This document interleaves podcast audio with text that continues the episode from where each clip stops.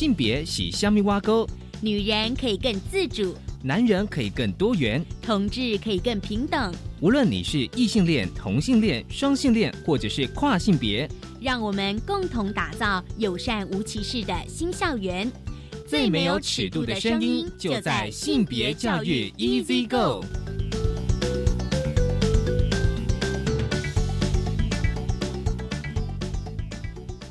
Hello，大家午安，欢迎收听教育电台性别平等 Easy Go，我是文龙。不知道这礼拜大家过得好吗？今天节目一开始想跟大家分享的是两则新闻，一则是国外的智利有一名跨性别的高中生，本来是就读男校哦，因为他是跨性别，他最近呢就是转换到女校去上学了哦。我们待会来跟大家分享这个新闻。另外是国内的台湾的新闻。当然还有印象就是《通灵少女》这一出电视剧嘛。其实呢，这个新闻只是跟大家讲说，刘伯君获国际奥会女性与体育奖。那当然，谁是刘伯君呢？就是戏剧《通灵少女》的原型人物。所以待会呢，想跟大家来分享这两则新闻。今天的性别慢慢聊，想跟大家来聊的是一本书《普通的恋爱》。高兴我们邀请到了这本书的作者谢凯特。来跟我们分享他的散文创作。我们先进行性别大八卦。性别大八卦。今天的性别大八卦，想跟大家来分享两则新闻。一则是智利有一名跨性别的高中生，成功的从原本就读的男校换到女校。为什么呢？因为他自己本身是跨性别，他认同是女性，而他今年是十八岁的。阿丽亚加过去，她就读的是男校的时候呢，因为穿着女性的套衫、戴耳环，还有就是女装哦，就是化妆的行为呢，一直被老师长期的刁难。虽然呢，就是他的同才同学对他的打扮给予支持，但是呢，有时候就是学校整体的环境如果不友善的话呢，就会让阿丽亚加呢，他就有想要转学哦。因此呢，他就开始想说，哎，那我是不是可以去就读女校？当然，一开始哦，就是阿丽亚家现在就读的学校，一开始也是因为没有多余的名额跟设备，就是因为这原因就拒绝嘛，哦。但是呢，在一些哦 LGBT 的团体的声援跟圣地亚哥市长的介入，你看他们的市长就可以帮他这样做。当然就很顺利的转到女校去。那这边呢，就是跟大家聊一下，就是说智利呢，他们通过一个性别法，就是允许年满十八岁的跨性别的民众，能够依照个人的意愿，合法变更他们在官方文件和记录上的。名字与性别介于十四到十八岁之间的人呢，则是需要经过父母或监护人同意，这是智力认同跨性别者权利和身份的重要里程碑。那回到台湾哦，就是想跟大家分享一则我觉得也是蛮重要的新闻哦，就是通灵少女刘伯君获国际奥会女性与体育奖。其实刘伯君呢，她是因为戏剧《通灵少女》的原型人物哦。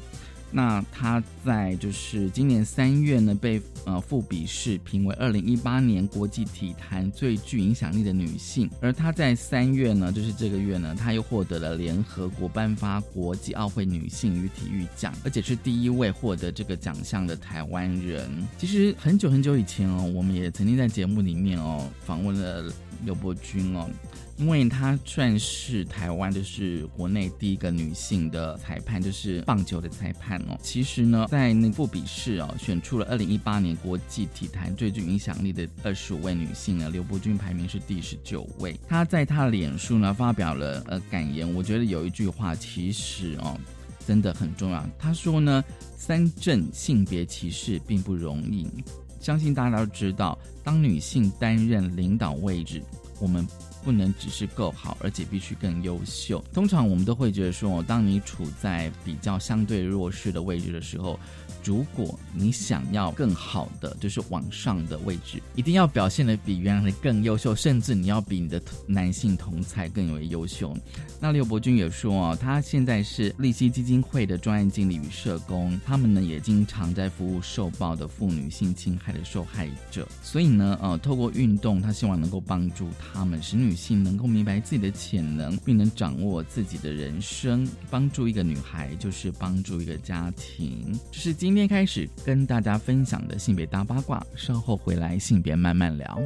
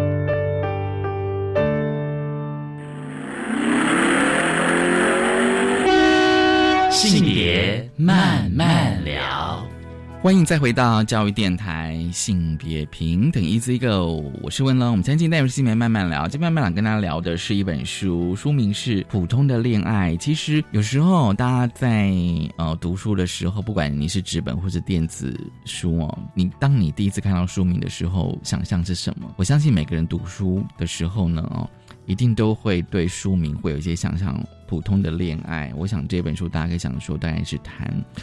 感情啦，哦，关系，很高兴我们邀请到了这本书的作者谢凯特。如果大家还有印象的话，其实我们前一阵子有介绍凯特的另外一本书，也是他第一本书《我的蚁人父亲》，而这是他的第二本。凯特你好，呃，主持人，各位听众，大家好。好，先来聊一下，说这本书怎么写成的，跟第一本《我的蚁人父亲》是有关联的吗？我其实觉得，对我来说，这两本它是上下册的关系，也是上下册。对，虽然他觉得。读起来两本其实是不太像的东西，但是第一本是从家庭到自我，就是我从我写我的父母亲的关系，呃，我在家庭里的各种成长环境的过去这样子，然后我整理出一个自我。然后普通的恋爱就是又从自我，然后再走入另一个家庭或是另一段伴侣关系里面。呃，其实我觉得那个重要意义是说，我会从家庭跟我的父母稍微做切割。我觉得那个是人每个人长大都会经历的过程，跟你的原生家庭跟父母做一一点切割之后，你会比较清楚自己的形状或是你的个性是怎样的人，然后你才能选择说我下一步要走进怎样的关系里，你该跟什么样的人。呃，建立另外一个你想要的生活，这样。所以你觉得你这一本是跟原来的、跟原生家庭切割，然后建立、寻找自我，然后再走进关系，再走进关系。对，有没有可能在关系里面寻找自我？也有可能在关系里面在寻找新的自我啊。这是对，这是我觉得这是一定的。人一直都在成长。我觉得就算就算是我的父母或是各位的父母亲也一样，他们也可能在他们的婚姻关系中。不停的发现新的自我，然后他们也其实也一直在改变，在成长。这本书哦，其实我自己觉得，因为既然是哦你的第二本，嗯，那我难免会跟第一本做比较，这样子。我觉得这本书很日常琐碎，嗯，很日常琐碎。这样，我可以问一下，这个素材跟灵感来源是怎么样？其实我我刚刚听主持人开场的时候，我想到的是这个书名，哎，因为。这书名的恋爱，对，这书名有一个很重要的词，就是普通。我在写的时候，其实我觉得“普通”这个字有非常很复杂的维度。它虽然是普通，可是它有复杂的维度。就是比如说，像编辑文案会写说，呃，不同性别，比如说男生一般的男生跟女生，或者是男生跟男生、女生跟女生，他们的恋爱，我觉得那个本质是没有太大的差别，那都很普通。比如说你在恋情里面，你需要的可能就是亲密、热情，然后承诺这三个去。支撑你的感情嘛，对不对？然后另外一个普通的意义，可能是我觉得我们在谈恋爱之前，会把谈恋爱这件事情想的太伟大、太美好、太美好。对，比如说憧憬嘛，对对对。然后你可能会寄托很多，你谈了恋爱之后，然后你可能生活会突然骤变这样子，然后你的某些。原本没有解决问题，它就被解决。但是其实没有，我觉得恋爱本身就只是跟另外一个人相处。你觉得很就是让世界全部改变，那可能只是你的心情上的嗯的感受而已。另外一个是，我觉得普通最后一个蛮重要意义，就是当热恋期过去，或者是我我在想一个长比较长期的关系啦，你那个嗯感情最终还是会走到一个很日常的部分啊，就是。我们不会在，如果我们选择住在一起的话，我们不会像以前谈恋爱的时候去约会的时候精心打扮自己，然后在有很有气氛的地方展现出自己最美好的部分。可是生活不是这样，生活就是你就看到对方的样完全的样子，然后跟你完全不一样的生活习惯，然后你才开始知道说。原来这个人是这一副德性，这样。其实你这样谈，你这样子讲，忽然会让我想到，然后你这本书哦，好像没有写到一件事情，就是就是刚刚你这样聊啦，因为你现在是跟你的男朋友算是同住嘛，同居这样子哦。对，就像刚才讲说，那个跟我们两个人各自住哦，然后可能就是打扮的美美的去约会这样子。可是当你住在一起的时候，一定会有一些。很赤裸的，可是我可以问一下，就是说你第一天跟他住在一起的感觉是什么？我第一天跟他住在一起的感觉哦，哇，这个房纲上没有没有，呃，这有一点久了，因为我们已经住了大概两三年有了，对对对，虽然我们搬过。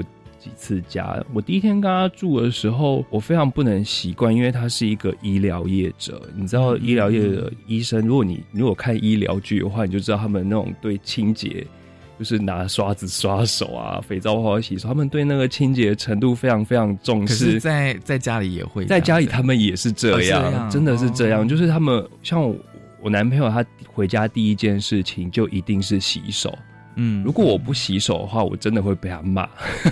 OK，他说外面的细菌真的非常多，就是尤其我们在家里，你可能手就是随便抠抠摸摸，然后放进嘴巴里，你就把细菌吃进去了。我觉得那个他对那种，因为从事医疗，所以他对这种东西有特别敏锐度。然后洗手完之后是把。外出服换成日常衣服，然后把外出服丢到洗衣篮里面。你知道，那个跟完全跟从手术室进出的感觉是一样的。他把那个习惯带到家，可是我不是啊，我是一个念文学的人，就是觉得嗯，这样就 OK 嘛。我就是想要坐在床上就坐在床上，然后脏脏的也无所谓。可是他就是这样的人，所以我第一天的时候，其实我稍微吓到是这件事情，这样就是你们两个对清洁的程度的感觉，对，就是。我们对生活的习惯其实真的非常不一样。那你们怎么去沟通？我觉得我可以妥协，啊，你可以妥协，还是说你觉得那个就像刚刚你讲说，会有很对爱情会有很多的幻想这样子，然后那个幻想就幻灭了，还是怎么样？我没有，开始要去接触这些比较是呃比较是实际的问题了。对我，我我倒是没有幻灭啦，因为我其实我觉得大家如果谈过几次恋爱，其实就会知道说那个生活本质就是那样子啊。可是，嗯嗯，可是我觉得我到现在比较注意的是，我如如何跟这人沟通，然后他能不能说服我。在生活里，有时候我们不只是谈恋爱的关系，有时候有时候是比较像工作伙伴、室友或者是家人。我觉得这是一个非常复杂的复杂维度的。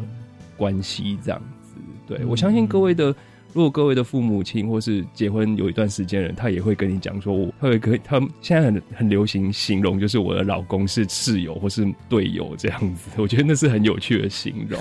嗯，就是说那个关系哦，呃，虽然我们两个人是哦有有有亲密关系，但是觉得说我们实实际上可能比较像是同事吗？对，像同事这样，同一组做报告的啊。对，好。其实哦，就是我刚刚在节目开始有跟大家讲说，这本书其实非常的日常生活哦，其实就是非常日常琐碎的事情，比如像工作、吃饭哦、娱乐，甚至包括家务哦。但你有一部分会写到，因为你要从你的原生家庭搬出来，你也会写到一些你爸妈的一些。呃，事情或心情，那你怎么样去整理出这些文字呢？因为其实你，比如说你跟他在一起这几年哦，我相信有非常多的事情，大大小小，而且有时候我们会觉得可能是很琐碎的事情，可是你怎么把它整理出文字，写成这本书呢？你有写日记的习惯吗？嗯，有有是确实是有写日记的习惯，就是写日记的习惯是其中之一啦。那嗯，我觉得那个记录非常重要，是因为其实生活它本质就是你你在建立一个舒适圈。你可能下班回家之后，你只想要就是懒懒的在沙发上或在床上看电视，然后你完全不想动脑筋再去想事情了，因为你你的能量已经在今天的八个小时或十个小时的工时耗尽。对对对，你你回家你不会再想要再费心思去挖掘掘那个很深的什么深层的意义，或者是去构思一个在你生活中一个富有哲理的东西。我觉得那对那对人来说真的是非常困难的。那写日记其实就是在整理我一整天下来的呃言行或者我做的事情都好，因为文学语言它其实跟日常生活它是有一点点抵触的。文学语言就是一种在意志化我们的生活语言，就是你你如果在书里面看到对白，或者你在书里面。看到描述东西的方式，一定跟你日常生活中的对话，跟你日常生活中给出讯息的方式不太一样。这这两者，我我相信互相抵触，但是抵触我们又不能让它就这样过了，因为其实我觉得生活中有很多的讯息是被我们忽略掉的。比如说，我可能在书中会写到很多，像是我做家事，或是我折衣服，嗯，对，很多的生活习惯，其实你不知不觉的，因为你要适应生活而改变，但是那个改变的背后，可能恰巧有某一种也是自我的改变。嗯，我觉得那个东西是我们很少，尤其我们这个紧凑的生活中很难去发现的东西。但是我觉得去发现它是很有趣，因为它同时看到。自己的某些样貌，这样。对，就是透过这些家务事，对啊，像我里面写说我折衣服这件事，好，其实我觉得蛮有趣的，就是因为我妈妈以前是职业妇女，她折衣服就是你知道对半对半，然后你就。折成一个四个象限的衣服，国高中或到大学，稍微对就是打扮这件事很在意的时候，我就会觉得很尴尬，因为就是胸口总是有一个十字线存在，然后就觉得同学老师问我说：“你家是这样折衣服的吗？或者是你胸口为什么会有个十字？”然后我才意识到说：“嗯，我妈妈没有时间去打打理家务，或者她只能把家务打理成某一个 OK 的样子，是。”如果是至于我，我要该我该怎么做这份家务？我觉得那个是很有趣的事情。我在做家务的同时，其实也是在跟我的家庭对话，跟我的母亲对话。我觉得这个是很有趣的发现跟转变。这样子，那现在跟男朋友住的话，嗯，是跟男朋友对话了。因为我我我我最近几天是因为舒展到台北来，然后他他跟我讲，他就丢讯息跟我说，他跟我道歉，他说。我真的很累，但是我我很想帮你做家事，但是我真的没有心情做。然后我就说没有关系，我回去再做。因为有时候我们在做家事的时候，我觉得他是比较不会像我要做到某一种程度，他觉得 OK，或者他觉得衣服可能堆成一座小山丘就好了那种人。我觉得我我在追求我要的生活样貌，是我可能要把它收纳整齐，然后它摊开的时候不会是。一个十字线在胸前的状态，所以我可能就会讲究说，我应该要怎么做，然后怎么把它收到呃最小的空间，然后又很整齐的样子。所以我们在做家事的时候，就是常常会有会有意见相违背的时候啦。那到最后是，其实他会比较让着我，就说，那你就做你想要做的样子吧。对，但是他同时也提醒我另外一件事：如果他要当他想要帮我做家事的时候，对，另外一方其实你我也要降低我的标准，就是因为他也在分担他的家务，但是他有他做家事的方式。所以就是说，对于家务，你们的标准其实是不同的。对，是不同的。但是我觉得不要坚持自己是对的，那个对伴侣关系来说是非常重要的。所以你必须要讲的比较白话，就是说你觉得这样子才算干净，可是他那样子觉得说这样子就可以了。嗯嗯嗯，对，所以你必须要改变你的标准或降低你的标准，这样子。嗯，对啊，对啊。我觉得，我觉得生活上很多的争执都是在坚持自己是对的。比如说，他可能觉得衣服好折好，但是也没有必要一定要变成一一一块一块，他觉得只要 像像店里面折的那样子。对对对对对，或者是说，如果真的不想折，把它全部挂起来这样子。是啊是啊，我我我也可以接受啦。我现在嗯，我知道那是他在也在付出的。所以你觉得说，即便只是折衣服，也算是一种伴侣沟通吗？对对对，你就会打开衣柜，想说，嗯，这是他折的，这是他表达。他在帮忙我的方式这样子，可是会因因为这样子，你觉得就是说，即便只是一个折衣服这么这么简单，或者大家觉得很没有什么的一个日常的家务，你觉得在那个过程当中，你会觉得是能够更精进你们的伴侣关系吗？即便说我们各自的标准其实是不一样的，就是你就是在那个过程，对啊，就是这是一种沟通啊，就是。你在认识一个跟你不一样生活习惯的人，我觉得认识别人是蛮有趣的事情，因为我们通常都会把伴侣当成自己的延伸，或是我们是连体婴，嗯，就会期望他要做到你的标准。可是是这个世界不是这样对待你的，嗯。嗯，因为他自己有自己的标准跟自己的想法，对啊，我们有时候要放下一些自己的执念，这样。好，我们先休息一下，稍后回来。因为其实这本书还有其他的一些啊，我觉得非常的生活细节的内容，我们稍后回来。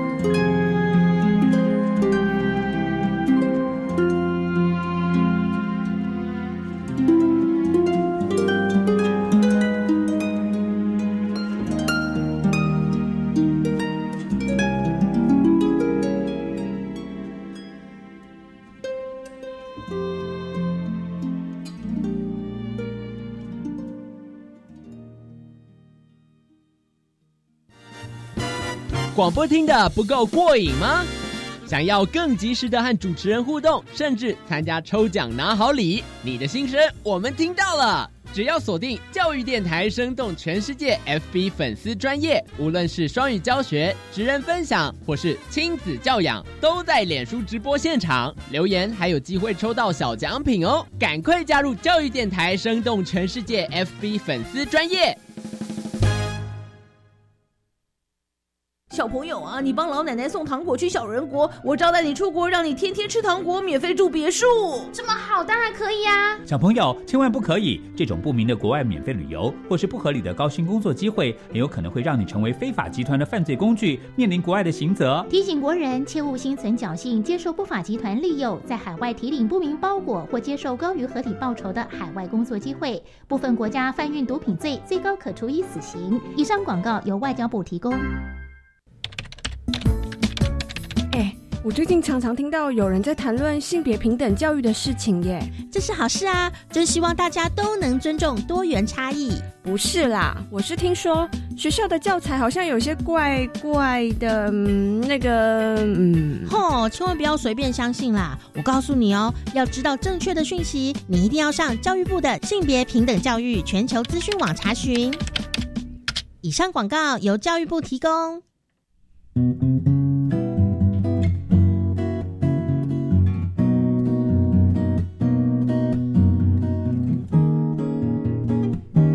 我是苏命苏米恩，你现在收听的是教育电台。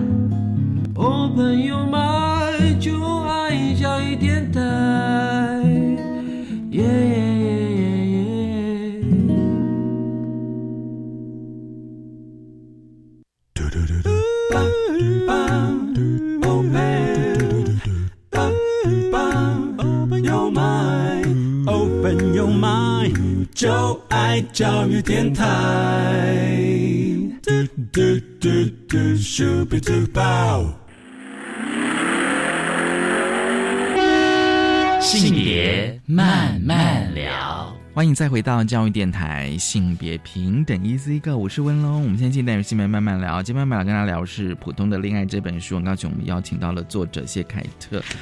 这个阶段我们想说聊了几篇的重点哦，因为其实凯特之前也谈过了几段的恋爱。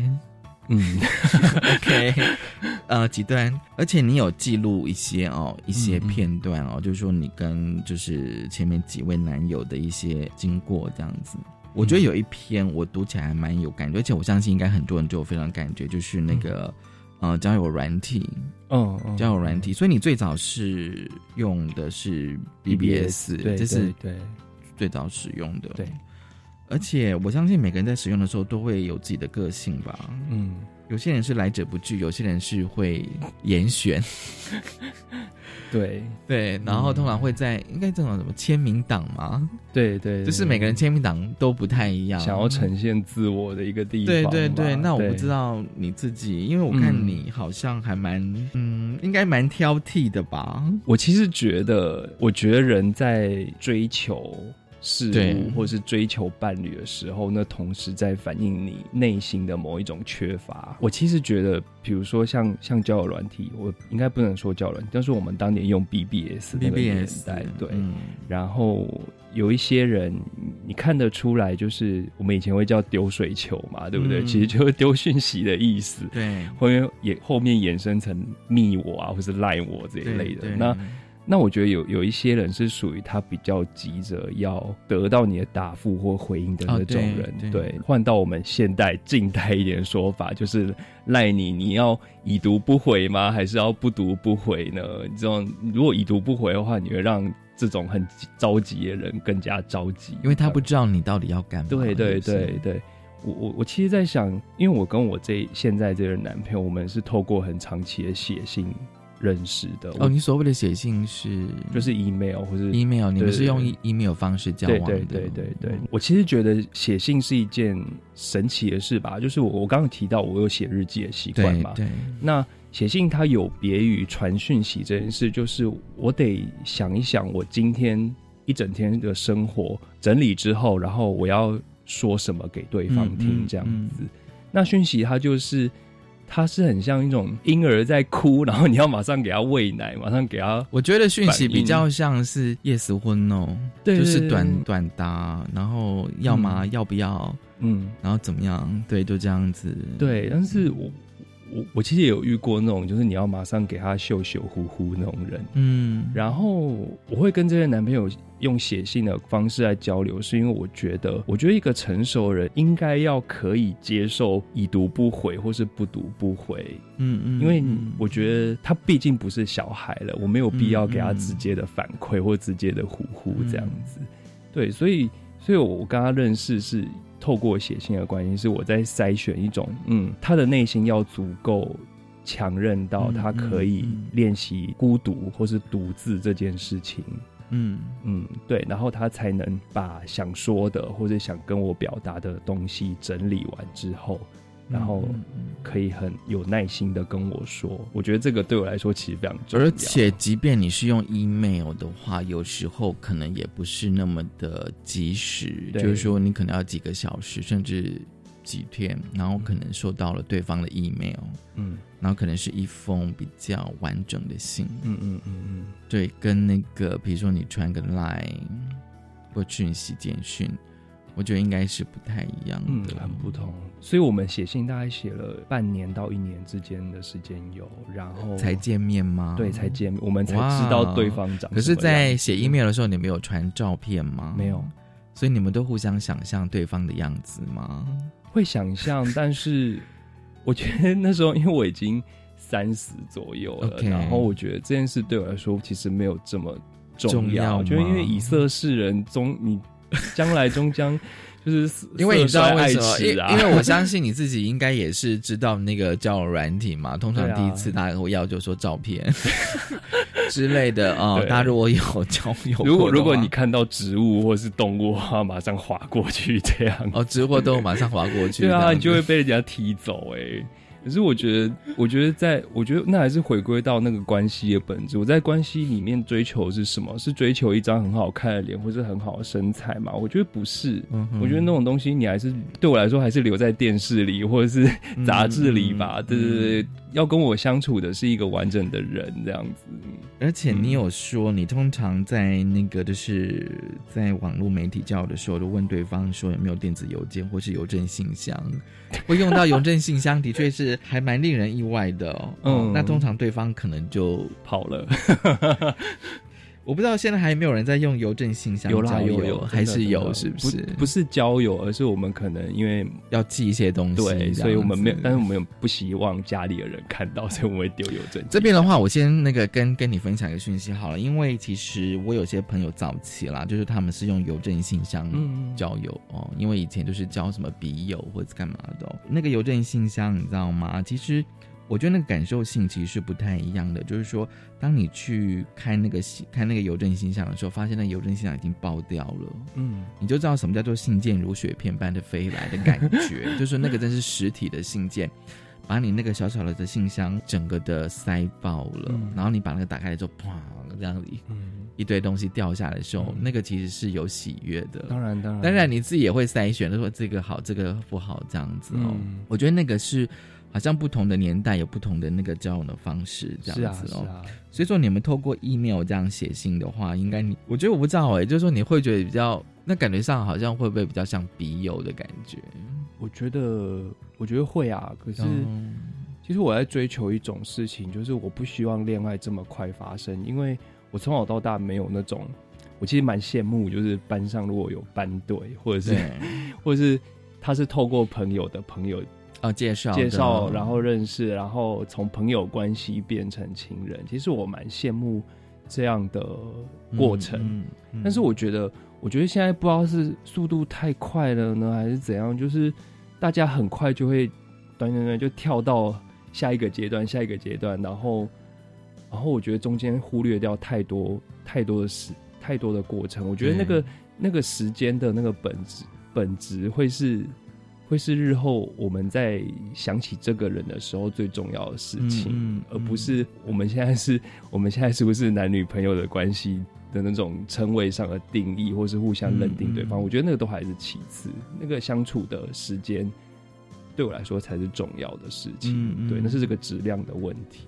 对，即便只是用 email 这样。对对对，那表示你可以很有耐心的，然后整理完，然后花很多时间。而且你也知道，就是对我我男朋友是个医疗业的，他每天工作可能十几个小时吧，回来然后要先洗手换衣服，然后哪有时间再去写信？我觉得会不会他反而需要沉淀吗，或是他需要跟一个人讲话？我觉得可能只是说用 email 这样子，嗯然后发现哎。诶这个人居然还可以跟我这样来来回回好多次，这 样对啊，所以所以我觉得，我觉得这跟讲的很不浪漫，可是我觉得这跟挑选商品很像，就是你摆出怎怎样，你摆出怎样的自己，你就会吸引到怎样的人来，这是真的。所以你们在看过去的 email 的感觉是，现在再回看过去的 email，我现在回看啊，我会觉得怎么会写这种东西？不是，而是嗯，当时我们都好有耐心啊，没有啦，因为现在我们要面临到比较多生活的细节了，所以对，嗯，有时候就会不会像当时那样很有耐心的讲完。也可以啊，就是说虽然是坐在旁边，但是还是可以传 email 啊，可以啊。但是我们现在就是说，会丢对方说，哎、花要帮我浇水，或者是哎、要帮我缴电费。呢这种，对对对，这种很实际的问题，对，很实际的问题了。其实，在书里面，你还有一篇哦，它篇名其实是一小段了哦，但是我觉得应该也是很多人很多人的经验跟困扰，就是轨道。嗯，哦，这个轨道哦，当然大家一定会想到那个星球的轨道哦，或者是那种火车。的轨道这样子哦，对。哦，可是你讲的是呃一些呃长辈催促交友结婚，嗯，人生的轨道，这个应该是很多人的经验呢。嗯，对，怎么样？你写这个的时候的背景是什么？这一篇其实是收在就是睡前的星辰的其中其中的一小小片，对因为其实我跟我男朋友是睡在一起，然后我们睡前会花很多时间聊天。哦，真的啊！你们睡前会互相聊天对，哦，到现在还是这样。真的，而不是说啊好累哦，睡觉吧这样子。不会，因为我觉得我们睡前聊天其实也是跟写信很像，哦我们就把今天整理完之后，然后跟对方说我们今天做了什么事情，这样子。OK，嗯，那睡前的聊天其实其实非常有趣，我们可以聊得很深啦。嗯比如说，我们可能聊到对方家庭里面的状态，后面也有一篇大象家人哦是来写对对他的爸妈对这样子。那我们也常常会聊到，因为他是做医疗业，然后我是做文字工作，其实我们对。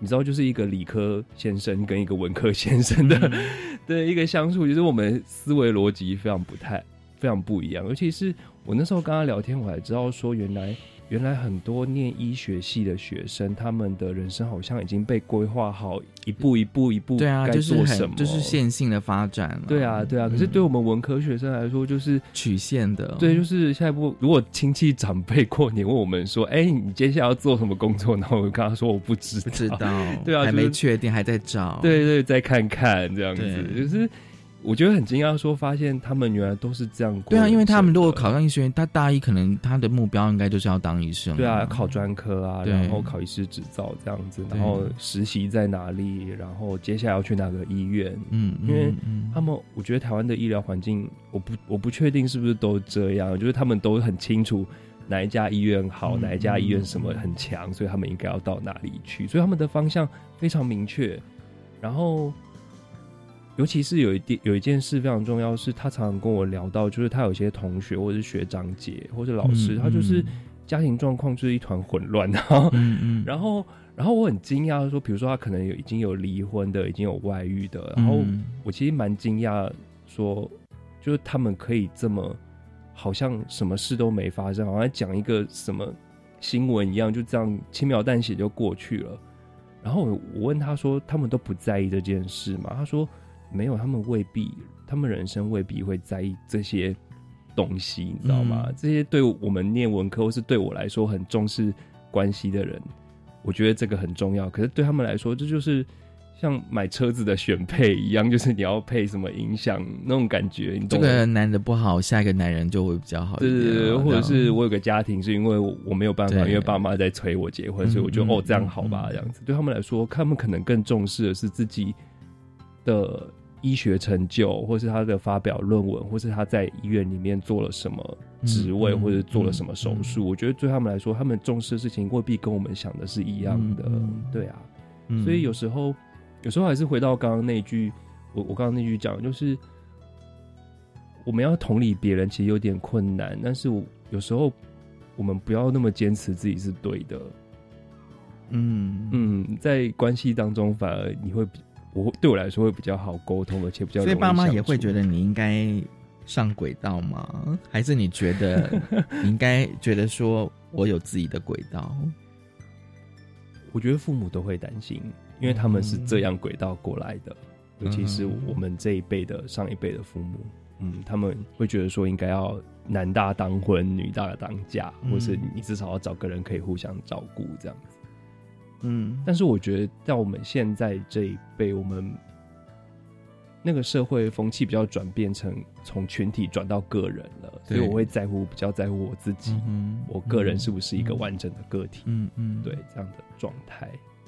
你的男友也是，我的男友也是，而且他觉得他已经当他选择念医学的时候，他就已经确定了。确定了那个轨道吗？对，还是说，然后他发现，当他的轨道，就是当他已经上了轨道之后呢，这是我自己想象的。然后你进来了，就像是一颗哈雷彗星一样。对对，哎你说到重点了，哎，就是闯闯进他的轨道他吗最近 这样子嗯嗯，他最近他最近有有跟我深聊过一件事情，就是他觉得他觉得他人生想做的事都都差不多了。哦，真的。然后我是无意间闯入他的生活的那一个。可是你们不是通了，比如说什么多久的 email 吗？应该也不是无意间，应该已经是，应该是说透过 email 也沟通，也是聊了好一段时间。不过不过他是真的，就是嗯他觉得他，比如说在工作上那些该做的事，他会觉得，因为基本上如果当了医生的话，我想一般的台湾父母觉得说这个小孩子已经是很有成就了。嗯，那是台湾父母的感觉。对 对，我觉得对他来说，所以我可以问个问题吗？如果他没有遇到你，他可能会跟一个女生结婚的意思吗？我觉得我不能替他回不答，知道，可是我觉得他不嗯会，嗯他不会。OK，对，我觉得他他是有他的想法，他可能就会遇到另一个男生，嗯 把对啊，对啊，然后那个男生我不知道他可能是会给他生活带来另外一层，或者是说，当你当你进入他的轨道，他我会觉得会更顺利，他会运行的更顺利，这样子他觉得不太一样，不太一样，因为他没有遇过就是一个念文学的人，然后想的事情。嗯嗯然后用钱的方式完全跟他，就是让他会觉得嗯很 confused，所以你让他呃让他的同温层稍微有一点破洞，对对对对对对，这是真的，就是你的你的加入这样子，对对对，比如说他的脸书同温层都可能在聊买房、买车、哦。生小孩这件事，可是我就会突然出现，然后我在讲说哪一部电影、哪一部文学作品，就是生活上的某些感觉，对，那对他来说的确是非常新的撞击。好，我觉得有时候不同领域对人生的规划跟想法，其实还是有一些差异的。我们先休息一下，稍后回来。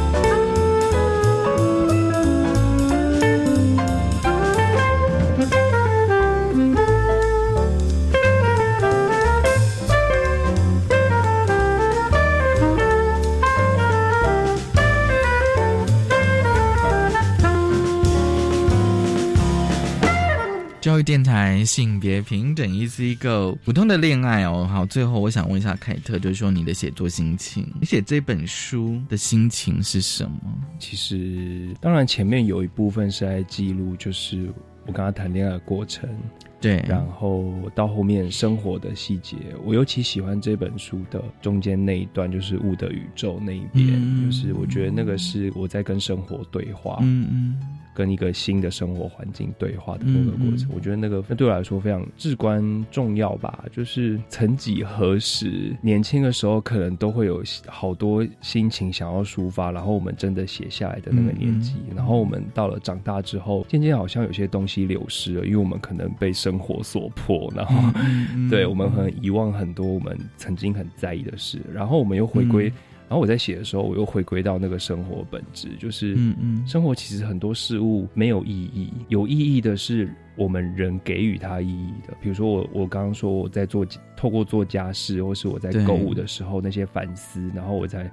跟我说，嗯，这些事情是我跟某一段关系，或是我跟我父母的关系之间产生出来的意义，然后我会握着那个意义，我觉得很开心，是因为我的人生因为有这些曾经，所以我活成这个样子，我觉得很幸福。我曾经拥有过那些，嗯以及我现在拥有过这些，所以我觉得那个是寻找意义的过程。这个这个对我来说，可能人类比动物多一点点的东西吧，就是那个寻找意义的过程，对我来说其实非常的幸福，即便是从。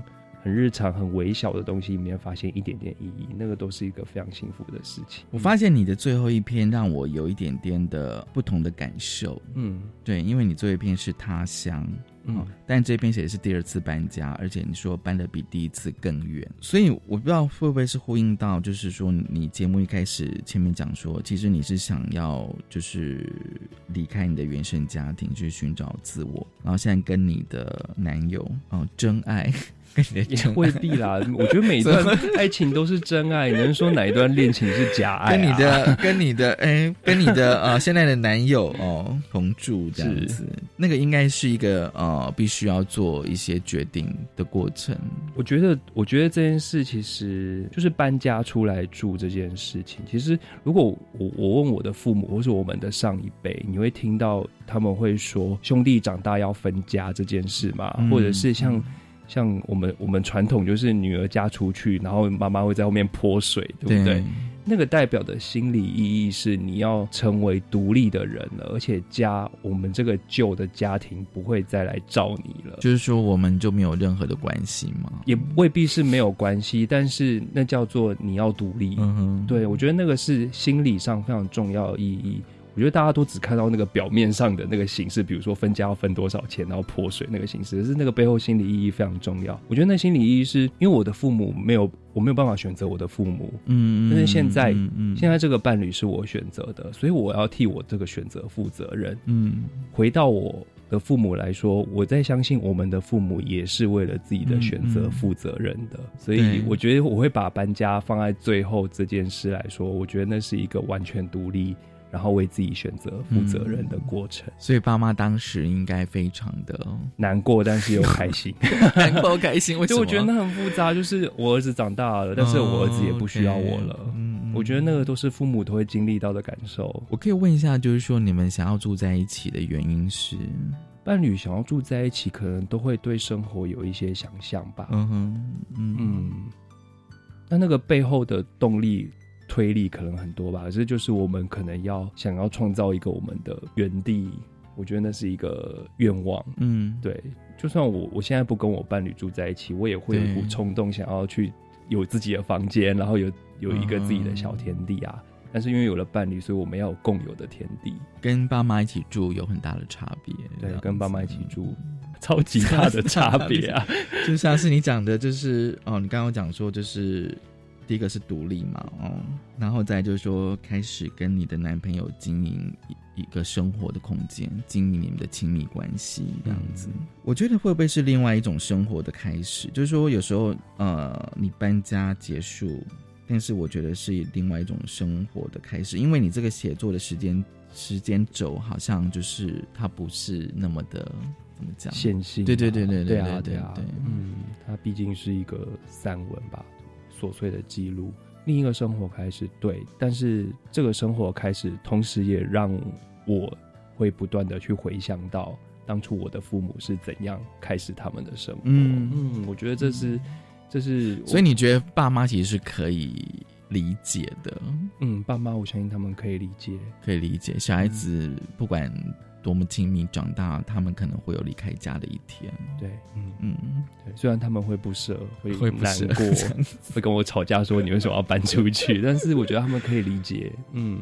就像他们成为父母的那一刻，成为父母的那一刻这样子。谢谢凯特，你来跟分享就是普通恋爱。其实我们节目一开始有提到书名了哦，你有稍微做解释哦。